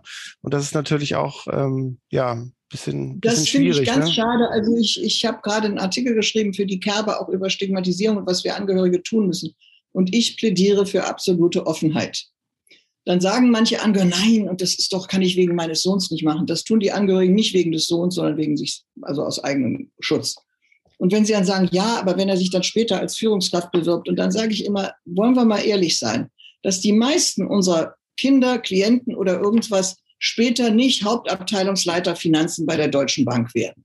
Also wenn man das wird, würde ich auch nicht sagen, ab und zu im Jahr muss ich also ins Krankenhaus wegen meiner Psychosen. Solche so. Leute sind mir eh suspekt. Kann man jetzt auch sagen. Also wie auch immer, aber äh, wir müssen doch unsere Kinder stärken. Ich sage immer, wenn ich das verheimliche, dann gebe ich doch meiner Tochter Grund zur Annahme, dass ich mit ihretwegen schäme, dass es irgendetwas Schämenswertes an ihrer Krankheit gibt. Und das gibt es nicht. Nicht? Und das, das sage ich immer, wir können so viel dafür, deswegen treten Henriette und ich offen auf und sie heißt Henriette Pier, ich heiße Janine Berg-Pier und das weiß jeder und so weiter. Und ähm, schöne Geschichte, muss ich ganz kurz erzählen. Ich, ich höre. Henriette, Henriette hatte also im Krankenhaus leider in einer sehr fiesen Phase, hat sie sich mit einer Nagelschere ihre wunderschönen dunklen Haare abgeschnitten. Und nach dem Krankenhaus sagte ich, so Süße, pass auf, jetzt spendiere ich dir einen schönen Friseur bei meiner Friseurin, so Termin. Wir gehen also zusammen dahin, die kenne ich schon seit zehn Jahren.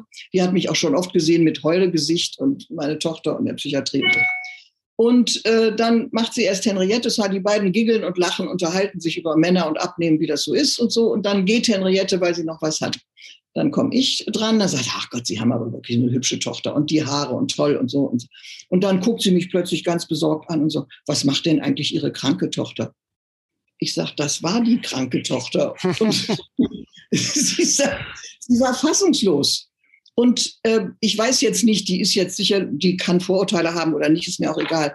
Aber wenn wir uns zeigen, und die Henriette sich zeigt und viele andere Genesungsbegleiter, die das ja alle toll machen oder auch nicht Genesungsbegleiter, dann sagen, ach was, die ist psychisch krank, die sieht ja völlig normal aus. Ja, ist ja auch. Und wenn ich mich zeige, wo so viele ja. Angehörige immer Angst, dass psychische oh Krankheiten kommen ja nur vor in Familien, wo was nicht in Ordnung ist. Und dann stelle ich mich dahin und so sagen die, ach, die sieht da auch ganz normal aus. Nicht? Also das finde ich, sollte man, sollten wir viel mehr tun und deswegen machen wir das und redet sie darüber und ist ganz offen.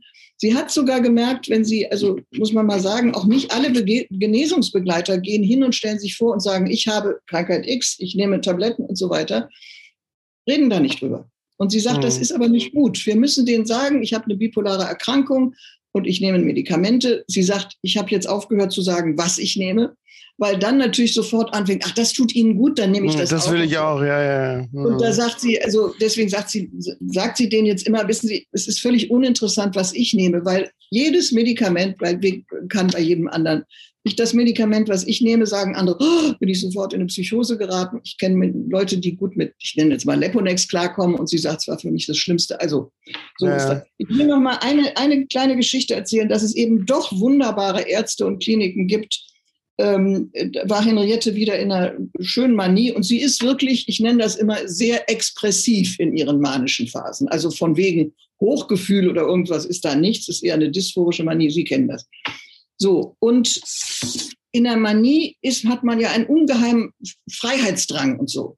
Und mhm. sie hört oft, wenn auch in der Klinik oder so, dass gesagt, naja, wenn der natürlich manisch ist, muss er sofort auf die gestützte Station.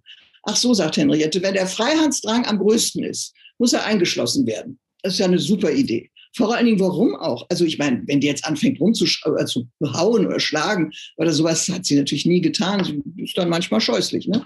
Mhm. So. Und dieser Arzt hat dann zu ihr gesagt, ähm, die haben dann so ein bisschen ausgehandelt, was sie nimmt und haben ausprobiert, was gut tat. Dann ist er auch immer drauf eingegangen. Und dann hat er gesagt, so Frau Pierre, jetzt machen wir es folgendermaßen. Ich sehe ja, dass Sie auch nervös sind und hier um. Und Sie sind dann schon auch wirklich ein bisschen schwierig hier auf der Station. Passen Sie auf, ab 1 Uhr können Sie weggehen. Aber bitte seien Sie abends um 21 Uhr wieder da. Es ist so gut verlaufen. Und sie sagt, sie ist spazieren gegangen, sie hat sich mit Freundinnen getroffen, sie ist in, da gibt so, so, so für Kinder so ein Tierpark mit Vögelchen und Ziegen, da ist, hat sie gesessen und Musik gehört. Und sie sagt, weil weder Patienten noch Ärzte noch Pfleger mich genervt haben, war ich auch nicht, ich war nicht aufgeregt. Ich habe auch niemanden angeschnauzt, auch nicht die Ziegen oder so. Mhm. Und das dachte ich, das sind gute Ärzte. Also dem sind wir heute noch, ist auch inzwischen Chefarzt, also und Gott sei Dank. Also es gibt solche Ärzte oder wie in einem anderen Kliniken, wo da wird dann nachts äh, wird um zwölf der Raucherraum zugeschlossen und abends darf man nicht mehr runter, um sich eine WLAN-Karte. Warum eigentlich? Henriette, man, Sie wissen, in der Manie kann man nicht schlafen, auch andere können nicht gut schlafen. Und dann tigert sie da rum, aufgeregt aus einem schrecklichen Vierbettzimmer, Knallhitze und kann nicht rauchen. Raus darf sie auch nicht. Und dann mhm. habe ich mhm. sie da gerettet aus diesem Krankenhaus in ein anderes Krankenhaus gebracht und die waren da sehr nett und so weiter. Und äh, sie, also mit Medikamenten, also egal, die waren erstmal sehr freundlich, was schon einen großen Unterschied ausmachte. Und Henriettes einzige Frage war, sie zappelte und mit den zirpelte, gibt es hier einen Raucherraum? Nö, sagte die, Kranken, also sagte die Ärztin. Und Henriette so, nee, passen Sie auf, gucken Sie doch hier raus, ist ein riesen Park drumherum, das ist Ihr Raucherraum. Sie können immer und jederzeit und die ganze Nacht draußen rauchen. Wir haben lauter Bänke, da sind Aschenbecher. Nur eine Bitte, Frau Pier, da vorne ist ein Buch, da tragen Sie sich bitte ein und sagen Sie, ich bin im Park rauchen und dann was. In dem Moment fiel die ganze Aufregung von ihr weg. Nicht? Mhm. Und das denke ich, das sind dann Ärzte und Pfleger und so weiter. Und die waren auch freundlich. Ich weiß, also als letztes erzähle ich, in diesem Krankenhaus, ich habe ja wirklich unfreundliche Pfleger äh, äh, kennengelernt, also in den Anfangsjahren auch. Dann komme ich hin und sage, guten Tag, ich bin Frau Beck-Pier und ich suche meine Tochter Henriette Pier. Können Sie mir sagen, wo die ist? Keine Ahnung, wo die sich wieder rumtreibt. Super, ne? Oh und da war es in diesem Krankenhaus und auch andere Sachen, egal, aber das erzähle ich jetzt nicht. In dem Krankenhaus war es so, dass ich da also auf die Station kam und wusste auch nicht genau, wo was, wo Henriette liegt oder so. Und da kam ein junger Mann auf mich zu und sagte, Guten Tag, kann ich Ihnen helfen? Und ich guckte mich immer um, weil ich dachte, mit wem redet der denn? Sagte, ich kann es nicht sein. und ich sage, soll ich Ihnen was sagen? In den 20 Jahren ist es zum ersten Mal, dass mich ein Pfleger oder eine Pflegerin freundlich angesprochen hat und gesagt, kann ich Ihnen helfen oder irgend sowas. Und sagt er wirklich, so sind wir aber alle hier. So waren die da auch alle. Es war mhm. total nett. Es war eine Wohngemeinschaftsatmosphäre, wie die da abends zusammen am Tisch aßen, sich gegenseitig unterstützen. Also sowas gibt es, nicht? Ja, Und äh, das liegt natürlich an der, an der Leitung auch ein bisschen, nicht? Ja, also ich, ich will das gar nicht entschuldigen, weil ich, ich kenne beide Seiten sozusagen mhm. und ähm, äh, was, was wir auch noch gar nicht jetzt so angesprochen haben oder was vielleicht auch ähm, was vielleicht auch, weil ich habe gehört, dass Sie schon mal darüber gesprochen haben. Ich sage jetzt mal, wenn, wenn Ihre äh, Tochter nicht so den krassesten Verlauf hat mit wirklich mhm. sich selber schädigen, andere schädigen, gefährlich sein für ihre Umwelt, dann, ähm, dann verstehe ich das alles. Aber es gibt ja Angehörige da draußen oder vielleicht auch Leute, die diesen Podcast hören oder sehen, die dann sagen, ja, aber meine Angehörigen, die gehen bis ans Blut, die, die, die schlagen mich, die, die, die schmeißen mich aus dem Zimmer, die lassen nicht zu, dass ich mit den Ärzten rede, die schlagen sich alle zwei Tage, die müssen äh, müde gespritzt werden, damit sie sich selbst nicht den Kopf vor die Heizung rennen. Ähm, und, und alle anderen Ausführungen, die man sich da jetzt noch vorstellen kann. Und das mhm. halt auch ganz klar die, die Situation, dass man sagen könnte, ja, gehen Sie in den Park rauchen zum Beispiel, gar nicht möglich ist, weil diese Person dann abdüsen würde äh, oder sich vor den nächsten Bus schmeißen oder wie auch immer, ja. Und, und da ähm, verbessern Sie mich, wenn Sie äh, wenn Sie das anders sehen. Aber ich, ich habe mal ein Interview mit Ihnen gesehen in den letzten Tagen. Da haben Sie dann auch gesagt, wenn es so weit kommt, in solchen ähnlichen Situationen, dass sie dann auch sagen, es geht auch um mich, also um den Angehörigen, dass ich ein bestimmtes Limit habe, wie weit ich die ganze Geschichte mitverfolgen kann und mitgehen kann und dann auch an einem Punkt sage, okay, pass auf, meine Tochter, mein Sohn, mein Bruder, wie auch immer, bis hierhin und ich kann nicht mehr. Und es gibt einen Rahmen, mit dem wir zusammenarbeiten können und wo du auch immer eine offene Tür bei mir findest. Aber wenn du dich so zeigst, habe ich nicht die Energie, die Muße und die Fähigkeit, äh, da mit dir zu reagieren. Und das fand ich halt auch einen ganz spannenden Satz, weil, weil viele Angehörigen sagen dann, ja, die, die, die Frau Berg-Pier, die sitzt jetzt hier und redet sich da das schön, die hat halt einen blanden Verlauf mit ihrer Tochter. Äh, und, und, und äh, bei mir muss der sieben Punkt fixiert sein, weil er ansonsten anderen die Hand abbeißt. Und und das ist. Also ähm, äh, dazu, das ist ganz wichtig. Also erstmal kann ich, äh, das haben mir dann auch später viele im Angehörigenverband gesagt, naja, deine Tochter, die war ja auch gar nicht so richtig krank. Also ich meine, wenn man das mal liest, was ich da erlebt habe, also sie wurde nie handgreiflich, das war nicht, aber mhm. was sie da also mit Angebrüllen und also Beschuldigungen und so weiter, das war furchtbar. Aber darum geht es gar nicht. Ich würde auch immer sagen, also fangen wir mal bei den harmloseren Sachen an. Also meine Tochter kommt in meine Wohnung, beschimpft und schreit und sonst was und furchtbar. Dann würde ich versuchen, sie rauszubringen, beziehungsweise wenn ich das öfter erlebe, würde ich sie gar nicht in meine Wohnung lassen, sondern mich draußen mit ihr treffen, weil es nicht leicht ist, einen aufgeregten Maniker oder Psychotiker rauszuschieben aus der Wohnung. Die entwickeln eine Kraft, die ist ungemein. So. Dann würde ich erstmal einfach den Kontakt abbrechen und aus dem Feld gehen. Würde ich sagen, ich will nicht, dass du mich hier anschreist. Das ertrage ich nicht, es tut mir auch weh, ich verstehe es auch nicht, ich gehe jetzt, Schluss aus und ich hänge auf und so weiter. Das ist erstmal eine Grenze. Wenn es jetzt so wird, dass jemand mich anfängt zu schlagen oder so, dann würde ich auch die Polizei rufen. Das auf jeden Fall. Und noch schlimmer, wenn ich jetzt, das gibt's ja, das erzählen mir auch Eltern, dass sich der Kopf gegen die Heizung oder irgend sowas, ja, dann muss jemand natürlich geschützt werden. Und dann äh, ist vielleicht hoffentlich nur kurzzeitig eine Zwangseinweisung erforderlich. Allerdings würde ich sagen, was, also das kann passieren. So. Was ich aber heute sage, ist, und an meinem eigenen Erlebnis und die Leute, die sagen, na, also so eine kleine Manie bei ihrer Tochter, das war ja nicht schlimm. Na, also, also, das war schon schlimm. Das ganze Haus hat rebelliert und sie einmal rausgeschnitten und so. Egal. Heute würde ich sagen, ich kann durch mein Verhalten, wenn ich Kontakt zu meinem Kind habe, das haben ja nicht alle, nicht? Also, auch wenn sie es wollten, haben sie es nicht. Wenn ich Kontakt zu meinem Kind habe, dann kann ich auch ein bisschen beeinflussen, ob die Manie, die Psychose so aufblüht, wie ich das immer nenne, dass es dann zu solchen, also solchen Verhaltensweisen kommt. Ich kann das nicht für alle sagen, ich bin ja nicht die Expertin, aber ich sage Ihnen mal, dass mit den, den Manien von Henriette, die wirklich furchtbar waren, also sie wurde aus der Wohnung geschmissen, es kam zu Zwangseinweisungen und so weiter, und irgendwie hat mich angerufen, du bist das allerletzte, lässt deine Tochter verhungern, jetzt verdammt nochmal, gib mir Geld. Also ich hatte Angst vor ihrem Geschrei. Und dann hat sie mir erklärt, als wir anfingen zu reden, und das tun wir alle viel zu spät, mit unseren Kindern zu reden, und zwar, ich sagte nicht, im hast du deine Tabletten genommen, sondern wovor hast du Angst? Kann ich dich da unterstützen? Und solche Sachen. Sie hat dann mal zum Beispiel, also auf der Straße sah sie immer Leichen. Mhm. Und wir gingen da spazieren. Und früher wäre ich natürlich in Entsetzen ausgebrochen, dass meine Tochter sowas sieht. Heute habe ich gesagt, in welcher Straße denn? In der. Deshalb, was hältst du davon, wenn wir in die andere gehen? Ist das dann besser? Ja, das ist besser. Also man kann auch damit umgehen lernen. Oder sie hat mich mal gefragt, ob ich Frau Beck-Pier oder XY sei. Und dann habe ich und hat mich ängstlich angeguckt. Ich habe gesagt, nein, Schatz, ich bin Frau Beck-Pier, ich bin deine Mutter. Dann ist gut. Also man kann auch an, anfangs sind wir furchtbar aufgeregt.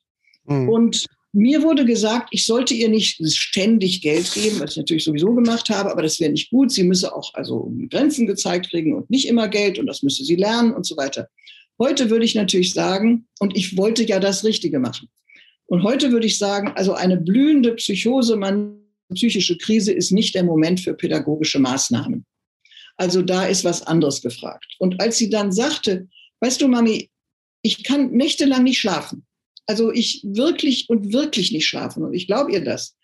Und dann sitze ich da und dann habe ich was zu essen eingekauft und dann ist es schon 11, 1 Uhr nachts. Dann mache ich mir doch noch was zu essen. Ich habe inzwischen alle Zigaretten aufgeraucht und allen Kaffee und so. Und dann habe ich nichts mehr am zweiten Tag, am Dienstag oder Mittwoch. Und dann bin ich verzweifelt und dann raste ich aus und schreie dich an oder versuche in deine Wohnung zu kommen. Sie hatte erst einen Schlüssel und äh, Essen zu klauen. Also was heißt klauen? Sie kann ja jedes Essen haben. Und dann habe ich das verstanden, wieso es zu dieser Eskalation kommt. Und ab dem Moment bin ich, wenn es anfing, so man merkt, dass sie fängt dann an, sehr schnell zu reden, also noch schneller als ich, und ähm, wird auch so kritisch plötzlich anderen Menschen gegenüber, was überhaupt nicht, also so nie bei ihr vorkommt. Und dann bin ich zwei bis dreimal die Woche zu ihr gegangen, habe ihr kein Geld gegeben, sondern bin zwei bis dreimal in der Woche zu ihr gegangen mit zwei großen Tüten mit Grundnahrungsmitteln, Päckchen Tabak und 20 Euro obendrauf und dann anfangs ließ sie mich nicht rein. Beim zweiten Mal ließ sie mich rein und wir konnten ein Käffchen trinken. Ich habe nichts über die Wohnung gesagt und so. Und es ist viel sanfter verlaufen. Also wenn man Zugang hat, kann man auch versuchen, ein bisschen, ja, also deeskalierend damit umzugehen. Ich weiß nicht, wie es bei blühenden Psychosen ist, Depressionen und so weiter. Da werden Fachleute besser wissen. Also immer, wenn man selber wirklich jetzt, also zum Beispiel geschlagen wird, das würde ich mir nicht gefallen lassen. Also das wäre ein Übergriff, der, den würde ich nicht gefallen lassen. Das würde ich aber auch sagen. Wenn du mich noch einmal schlägst, dann ist der nächste Anruf die Polizei. Und das ist mir auch egal dann, wie du abgeholt wirst. Ähm, also wenn man Angst jetzt um das, um, um die, die Gesundheit des Betroffenen hat, dann muss man natürlich auch was tun. Und dann muss man auch natürlich, äh, äh, ja, also eine Zwangseinweisung. Und, und man muss sich, man muss sich, da muss ich einhaken, man muss sich halt auch nicht drüber schämen. Also es gibt ja viele, die mir auch schon gesagt haben, ja, ich hätte besser mal die Polizei gerufen, dann wäre das vielleicht gar nicht so weit gekommen. Oder auch bei Leuten bei Depressionen, die sich dann letzten Endes umgebracht haben, wo man gesagt hat, äh, ja, hätte ich für mir Hilfe geholt, dann wäre das vielleicht alles gar nicht passiert. Also da darf man dann halt auch keine Scheu vorhaben. Ne? Also, dass Überhaupt man dann nicht. auch sagt, ähm, weil. Nicht. Das, ist, das ist eine normale Gefährdungssituation. Man würde sonst also den Orthopäden holen, wenn man es im Rücken hat. Und da holt man eben Polizei und hoffentlich, also ich würde immer mehr für das, die, die, die, das ähm, Krisenteam hier, Krisendienst, anrufen, äh, den würde ich jetzt immer erst anrufen. Man muss das ja auch erst lernen. Einmal hatten wir eine gute Erfahrung mit richtig geschulten Psych äh, Poli äh, Polizisten die waren total süß und riefen mich an und sagten, nee, kommen Sie nicht, passen Sie auf, Ihre Tochter ist ja eine ganz süße, ich, wir rauchen hier gerade ein bisschen, meine Kollegin packt ein paar Pulloverchen an und dann gehen wir in die Klinik, da und da, kommen Sie doch dann erst. Und nicht weinen, ich kann mit weinenden Frauen nicht Sehr gut. Hat mich, auch, hat mich auch beruhigt, nicht schon auch allein ihre Tochter ist so eine nette. Ich wusste dann, er wird ihr gegenüber nicht fies sein oder so. Das muss man lernen und ich würde sagen, Feuerwehr ist auch immer gut, die sind manchmal freundlicher. Und Krisendienst ist hier in Berlin super. Und die kommen dann auch mit einem Arzt, wenn man, auch ohne Gleicheinweisung oder so, aber nur mal um zu gucken. Ein ganz, mhm. ganz schweres Thema, was Sie gerade angesprochen haben, ist natürlich die Suizidgefahr. Ähm, also ich sage immer, wenn, ich weiß es aus eigener Familie, wenn sich jemand wirklich das Leben nehmen will, dann tut er das auch. Und da können Sie auch nichts dran ändern. Was natürlich nicht heißt, was bei ersten Anzeichen von ich will nicht mehr leben und es ist ja alles Scheiß, dass man dann nicht eingreifen und, und versuchen zu reden und vielleicht Hilfe zu, mhm. das, das meine ich nicht. Aber was ich bei manchen erlebe, was ich schon gehört habe, dass die dann und dann die Patienten auch wirklich über Monate in der Klinik sind, weil sie Suizidgedanken geäußert haben, dann sage ich immer, Glauben Sie denn echt, und ich weiß es von meiner Mutter, glauben Sie denn echt, wenn jemand sich also das Leben nehmen wollte und Tabletten, die natürlich sowieso nicht helfen und zum Kotzen führen oder irgendwas, äh, genommen hat und dann wird der also in die Klinik gefunden, dann wird der Magen ausgepumpt und früher auch ohne Narkose oder sowas. Und dann wacht er in einer geschützten, geschlossenen Station auf. Glauben Sie, dass dieser Mensch dann sagt, ist eigentlich wahr, das Leben ist doch schön. Also ich hätte mich mal nicht lieber nicht versuchen sollen. Das ist äh, nett gesagt, also, ja. Ja, ich meine, dann, wir müssen doch dann versuchen, Kontakt oder mit dem Menschen so viel wie möglich. Und wie gesagt, wenn man es, wenn man es nicht, wenn man, wenn es wirklich will, kann man es nicht verhindern. Ja, und es passiert auch, auch bei Menschen, die, die Kern, also die, die sehr gut mit ihrer Krankheit umgehen und die überhaupt nicht auffällig sind. Und plötzlich hört man am nächsten Tag, hat gestern das und das gemacht und so. Mhm. Es ist mhm. ganz, ganz traurig, wobei ich andererseits auch wieder sage, wenn ein erwachsener Mensch sagt, ich möchte nicht mehr leben, dann hat er auch das Recht dazu. Was nicht heißt, dass ich vorher versuchen würde, ihn davon zu überzeugen, dass es mir aber sehr, sehr wichtig wäre, wenn er weiterlebt. Mhm. Also ähm, das finde ich ein ganz schwieriges Thema. Mir sagte mal jemand, das kannst du doch nicht so sagen, dass wenn man jemand nicht. Und dann sagte der ähm, 75 Prozent aller bipolar Erkrankten nehmen sich das Leben. Ne, 25 Prozent aller bipolar Erkrankten nehmen sich das Leben. Naja, ich sage, das ist nicht schön, aber auf der anderen Seite kannst du auch sagen, 75 Prozent tun es nicht. Tun es nicht, ja. Also, genau. Das muss man ja auch mal sehen, nicht? Also es gibt eben schlimme Risiken im Leben und schlimme Krankheitsverläufe, dagegen können wir nichts tun. Aber das Wichtigste ist immer, und das sage ich, wenn die, es wird ja immer so beklagt, dass viele Patienten keine Krankheitseinsicht hätten. Wenn man sich ein bisschen mit der wissenschaftlichen Forschung besteht, weiß man, dass es ein Symptom ist und keine Bockigkeit oder irgend sowas, mhm. nicht? Äh, und, und manchmal sind es auch schlechte Erfahrungen in der Psychiatrie, so dass die da nicht hingehen wollen oder mit Medikamenten. Und ich sage jetzt immer, auch wir Angehörigen müssen eine Krankheitseinsicht gewinnen. Wir müssen nicht immer denken, oh Gott, oh Gott, oh Gott, sondern was ist wirklich schlimm, was ist nicht so schlimm? Was muss ich einfach stehen lassen und wo muss ich versuchen, meine Tochter ein bisschen zu unterstützen, dass sie den nächsten Schritt geht. Aber wenn sie den nicht gehen will, dann ist das auch okay. Unsere Kinder müssen nicht unsere Wünsche für deren Leben erfüllen. Das müssen sie nicht. Die können nee. leben, wie sie wollen. Man Und kann das Rüstzeug mitgeben, aber Richtig. Was sie das draus machen, ist was anderes. Die wichtigste. Aufgabe, das wäre mir jetzt noch wichtig, die wichtigste Aufgabe für uns Angehörige ist, unsere erkrankten Kinder so selbstständig wie möglich zu machen. Denn irgendwann sind wir tot. Und ja. was, wenn die dann, ich sage immer, diese 50-jährigen Söhne, die dann immer noch bei Mama auf dem Sofa sitzen. Furchtbar. Ja, das ist, ist ja auch das äh, Faszinosum, was auch immer wieder auch Thema ist bei Eltern mit behinderten Kindern, mhm. die einfach irgendwie, wo sie sagen, ja, wir betütteln das Kind und dann ist die Oma, also die Mutter schon Oma förmlich, also schon weit über 80 und der, und der Sohn ist irgendwie Anfang 60 und schwer behindert und sie rackert sich immer noch einen ab und ich sage dann immer, sie werden bald sterben. Was ist denn dann die letzten 20, 30 Jahre mit ihrem Sohn? Und, und wenn man sich da keine Exit-Strategie überlegt und man muss, das ist jetzt fast aus dem Nähkästchen geplaudert, ich selber äh, habe auch eine Tochter, die ist äh, toi toi toi aktuell gesund, die wird jetzt drei Jahre alt.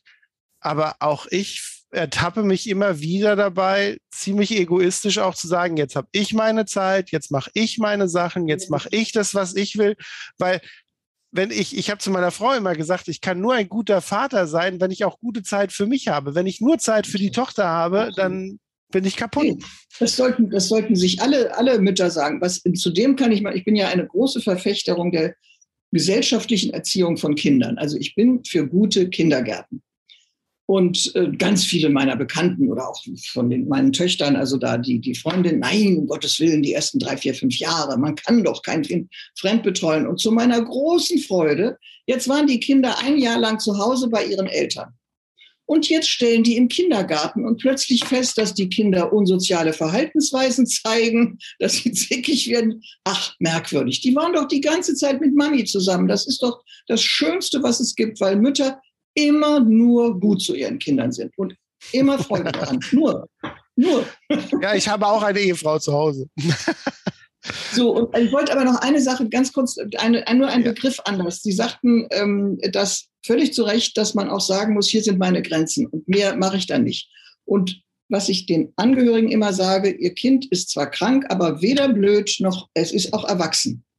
Es hat sein Recht oder ihr Recht, egal, Mädchen oder Junge, die haben ihr Recht auf eigene Entscheidungen.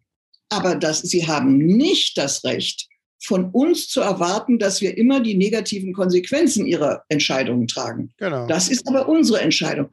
Was mache ich denn, wenn mein Sohn dann aus der Wohnung rausfliegt und nicht zu essen? Ja, ich sage, dann fliegt er raus, dann ist er draußen. Das ist dann so. Sie haben ihm ja vorher mhm. tausend Brücken gebaut und so weiter. Und ich möchte immer den Angehörigen, die sagen dann auch sehr oft zu mir, habe ich auch früher gesagt, ich kann nicht mehr. Ich sage, falsch, falsch, falsch. Diesen Ausdruck will ich nicht mehr hören. Ich will nicht mehr, ist die Parole. Ich will nicht mehr nicht, ich kann nicht mehr. Weil das ist so typisch weiblich, dass wir sagen, wir dürfen nur dann mal was für uns tun, wenn wir eigentlich schon an der Grenze zur Erkrankung sind. Nein, wir können einfach sagen, ich will nicht, ich habe dazu keine Lust, will es nicht. Ne? Mhm. Und das fällt natürlich schwer, wenn ein Kind krank ist. Nicht? Das ist, ich weiß das alles, und da sage ich dann immer, pragmatische Angehörige sind die besten Angehörigen. Also wenn meine Tochter ständig Kontakt mit ihr haben will, aber ich das nicht will, dann sage ich, pass mal auf, Schätzchen, Montag, Mittwoch, Freitag telefonieren wir und einmal in der Woche gehen wir zusammen essen. Punkt. So. Aber mehr nicht. Und ich will auch nicht zehnmal am Tag angerufen werden. Mhm. Und dann kommt immer, ja, aber dann ist meine Tochter sauer. Und das ist dann immer so schön Henriettes Reaktion. Dann sagt sie immer, na und? Die Erde dreht sich weiter, lassen Sie doch sauer sein. Sind, reagieren Sie sonst immer drauf, wenn jemand sauer ist? Und viele lachen dann ganz erleichtert, weil sie immer das Gefühl haben, wenn dann die kranke Tochter sauer ist, müssen sie sofort alles tun, was sie will. Nein, dann ist sie mhm. sauer. Ist doch auch ihr Recht, sauer zu sein. Ja, genau. wie ein kleines Kind. Das kriegt jetzt die Bonbons vorm Essen nicht. So, dann ja, ist es ja. sauer. Das, ich ja, finde, das sind alles Aussagen, die man auf jeden Fall gar nicht mal nur auch, auch auf psychische Erkrankungen und, und Angehörige, sondern das, das, hat, das hat was ganz Praktisches aus dem Leben. Das, das, diese Sätze, die Sie gesagt haben, kann man jetzt für meine Erfahrung auch total eins zu eins auf Absolut. Erziehung von Kindern adaptieren oder auf Umgang mit Freunden oder wie auch immer. Also das ist. Ähm, ne, das, das, hat mir auch mal eine, eine Frau gesagt, die äh, war Lehrerin, glaube ich auch, und die hat das Buch Aufopfern ist keine Lösung gelesen und sagt, wunderbar. Aber wissen Sie was, das ist nicht nur was für psychisch Erkrankte, das ist für äh, alle genau. anderen auch. Nur was natürlich der Unterschied ist, ist natürlich, dass wir unser Kind in schwier sehr schwierigen manchmal Phasen gesehen haben. Und da ist natürlich die Angst größer zu sagen, ich will aber jetzt nicht mehr. Bis man irgendwann merkt, es hat gar keinen Zweck, weil ob ich mich so oder so verhalte, also erstmal, ich kann es nicht verhindern, dass die Psychose wiederkommt. Nicht? Ja. Also das, da, das, da müssen wir an unserer Krankheitseinsicht arbeiten. Ja, Frau Berg-Pier, ich äh, möchte den Leuten gerne noch eine Sache mit an die Hand geben und mhm. gerne auch noch eine letzte Frage an Sie stellen. Also zunächst einmal haben Sie ja auch, äh, habe ich ja auch brav recherchiert, einen Blog, wo Sie halt auch diverseste andere Themen, Gartenarbeiten auch etc. Äh, auch schreiben.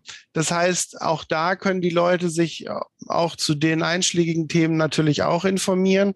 Ähm, sind Sie denn, weil wir auch über Angehörigenarbeit gesprochen haben, sind Sie denn offen, wenn die Leute Ihnen jetzt äh, aufgrund vielleicht auch von diesem Podcast irgendwelche E-Mails schreiben und sagen, wie würden Sie das sehen, wie würden Sie das machen? Sind Sie da offen für? Kann da jeder sich melden?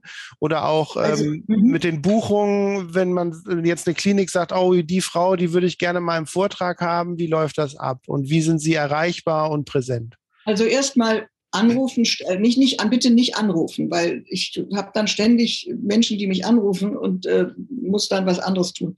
Also mir eine E-Mail schreiben. Ich sitze jeden Tag am Rechner und schreibe und so. Wir schreiben ja an einem neuen Buch.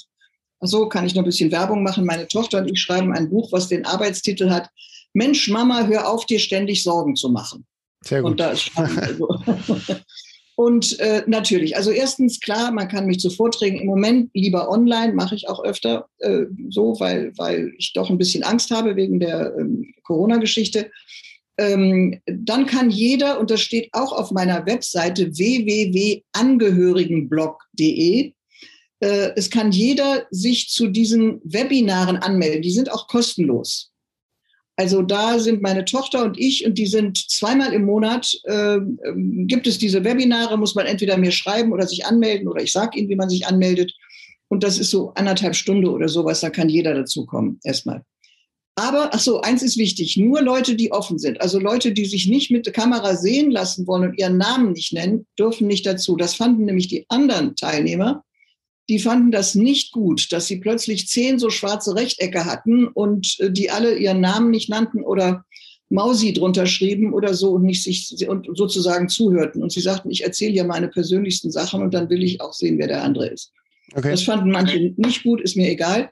Dann darüber hinaus mache ich äh, Einzelberatung oder, oder mehrfach. Neulich ich eine ganze Familie hier in Zoom oder so.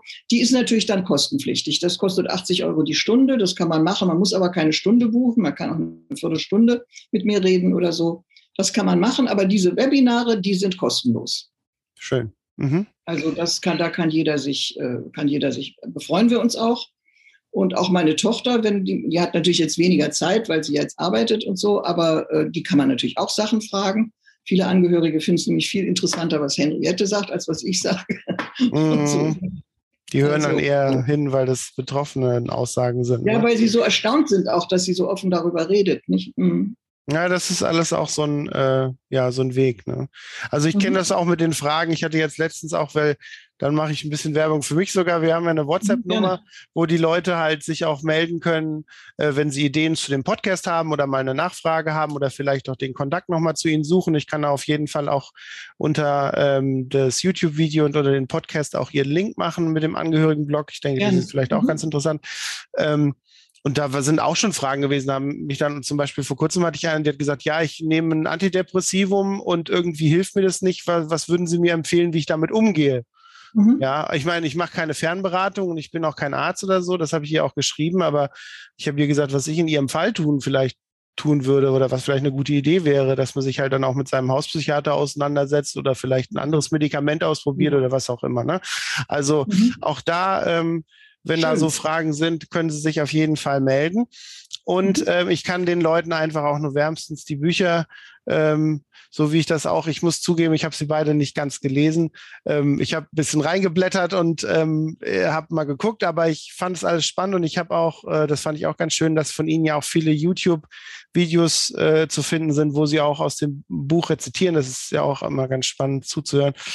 Ähm, also da sollen die Leute sich gerne mal äh, äh, schlau machen. Bei Amazon etc. findet man die Bücher ja auf jeden Fall. Genau, genau. Frau Bergpier, eine letzte Frage habe ich immer noch ja. an meine ja. äh, Talkgäste.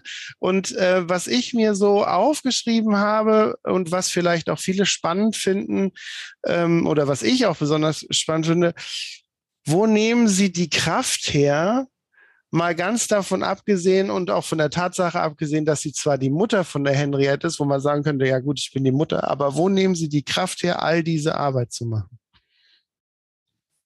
Ja, das werde ich öfter gefragt. Dazu muss man sagen, ich glaube, ich bin einfach so ein Mensch. Also äh, äh, lesen und schreiben und auch andere beraten ist einfach das Schönste für mich. Wenn Sie mir was zu organisieren geben oder so, dann breche ich zusammen. Das ist furchtbar für mich. Also das kann ich nicht oder so. Aber ich habe früher immer schon gesagt, auch mit anderen, als ich früher Führungskräfte beraten habe, ich hätte am liebsten so eine Serie, gab es mal im Fernsehen vor tausend Jahren, dann sitze ich da, dann darf jeder anrufen und sagen, ich habe mal ein Problem, was meinen Sie dazu? So wie Domian. Sowas also, ja, oder es gab auch so eine Frau, die dann so eine Psychologin, die dann immer rumrannte. Egal. Sowas finde ich immer herrlich. Also nicht, dass ich jetzt zu allem was sagen könnte oder so, aber zu relativ viel. Mm. Also ich mache das einfach gerne und was ich für an, also das Schreiben macht, ist einfach mein Schönstes. Also zu schreiben ist einfach mein Schönstes. Neulich sagte mir jemand, ich sollte doch irgendwie mich an die Straßenecke setzen und jeder, der irgendwie einen Liebesbrief oder sonst was kommt zu mir und ich schreibe was. Also das mache ich einfach sehr gerne und ich meine, jetzt glauben Sie nicht, dass ich auch manchmal müde bin und mich das alles anstrengt. Und ich habe neulich noch mal so drüber nachgedacht. Also diese 25 Jahre haben natürlich auch Spuren bei mir hinterlassen. Also ich gehe zum Beispiel unheimlich ungerne irgendwo hin, wo ganz viele Menschen sind. Also ich gehe gerne gern ins Konzert oder ins Kino oder so. Das wird mir zu viel. Also das hatte ich früher nicht. Nicht, also das, es kann auch mit dem Alter zusammenhängen, aber ähm, es bleibt nicht ohne, nicht? Also das ist ja schon eine, und es war sicherlich 12, 13 Jahre eine sehr große Anstrengung, nicht? Und ähm, also das, aber dann, ich mache das eigentlich immer so, wenn ich dann mal so ein bisschen, mich ein bisschen depressiv fühle. Also ich meine jetzt nicht im krankhaften Sinne, was ich auch schon mal hatte, aber ähm, dann sage ich, okay, du nimmst jetzt ein schönes Buch im Sommer, du puzzelst an deinen Pflanzen rum oder irgend sowas, äh, oder du schreibst jetzt einfach einen schönen Text darüber, wie schlecht es dir geht. Und kaum schreibt man dann mal zehn Minuten, dann plötzlich ist das alles weg, weil einem plötzlich das Thema Spaß macht. Also so mhm. gehe ich damit um. Also Oder Dinge von der Seele geschrieben, ne? weil das ja auch dann koloriert ja. ist mit ihren Gefühlen, wie Sie schon sagten, dass das genau. erste und dann, und man eher mit Druck geschrieben wurde. Man kann den auch wegwerfen wieder, aber gar nicht so wichtig ist oder so. Aber mhm. ähm, also so mache ich das eigentlich. Oder ich denke mir immer Neues interessant. Ich schreibe jetzt gerade für meinen Blog etwas zu dem von mir sehr unbeliebten Thema Krankheitseinsicht. Ah, okay, ich bin gespannt. Ähm, ja, das ist äh, für Sie als äh, studierte Soziologin natürlich auch eine schöne Sache, wenn man dann den Leuten halt so helfen kann, weil mich fragen die Leute auch immer und sagen, Mensch, du bist doch Krankenpfleger, dann müsstest du doch irgendwie Wunden versorgen wollen oder Leute waschen oder Herztabletten oder am OP-Tisch stehen. Und dann sage ich einfach, ich habe halt gelernt, mit dem Mund zu pflegen. Wunderbar. Wunderbar, sehr schöne Formulierung. Werde ich Sie zitieren? Ja, das ist sehr schön. Das ja, Frau Bergpier, ich danke Ihnen. Ich danke ähm, für Ihre Zeit ähm, und für Ihre spannenden Geschichten und auch, ähm, dass Sie so sich toll einsetzen für die Angehörigen mit dem, mit dem besten Beispiel zu Hause, was Sie sozusagen mit der Brechstange lernen mussten. ich danke allen Zuhörern äh, von dem Podcast. Ich freue mich, wenn ihr nächstes Mal wieder dabei seid. Und ansonsten sage ich Tschüss, ciao, machen Sie es gut, auf Wiedersehen und alles Gute Ihnen, Frau Bergpier. Ja, schauen. Dankeschön für, die, für das Interview. Fand ich total spannend. Ich werde jetzt auch Ihren Podcast abonnieren. Super, vielen Dank. Ciao.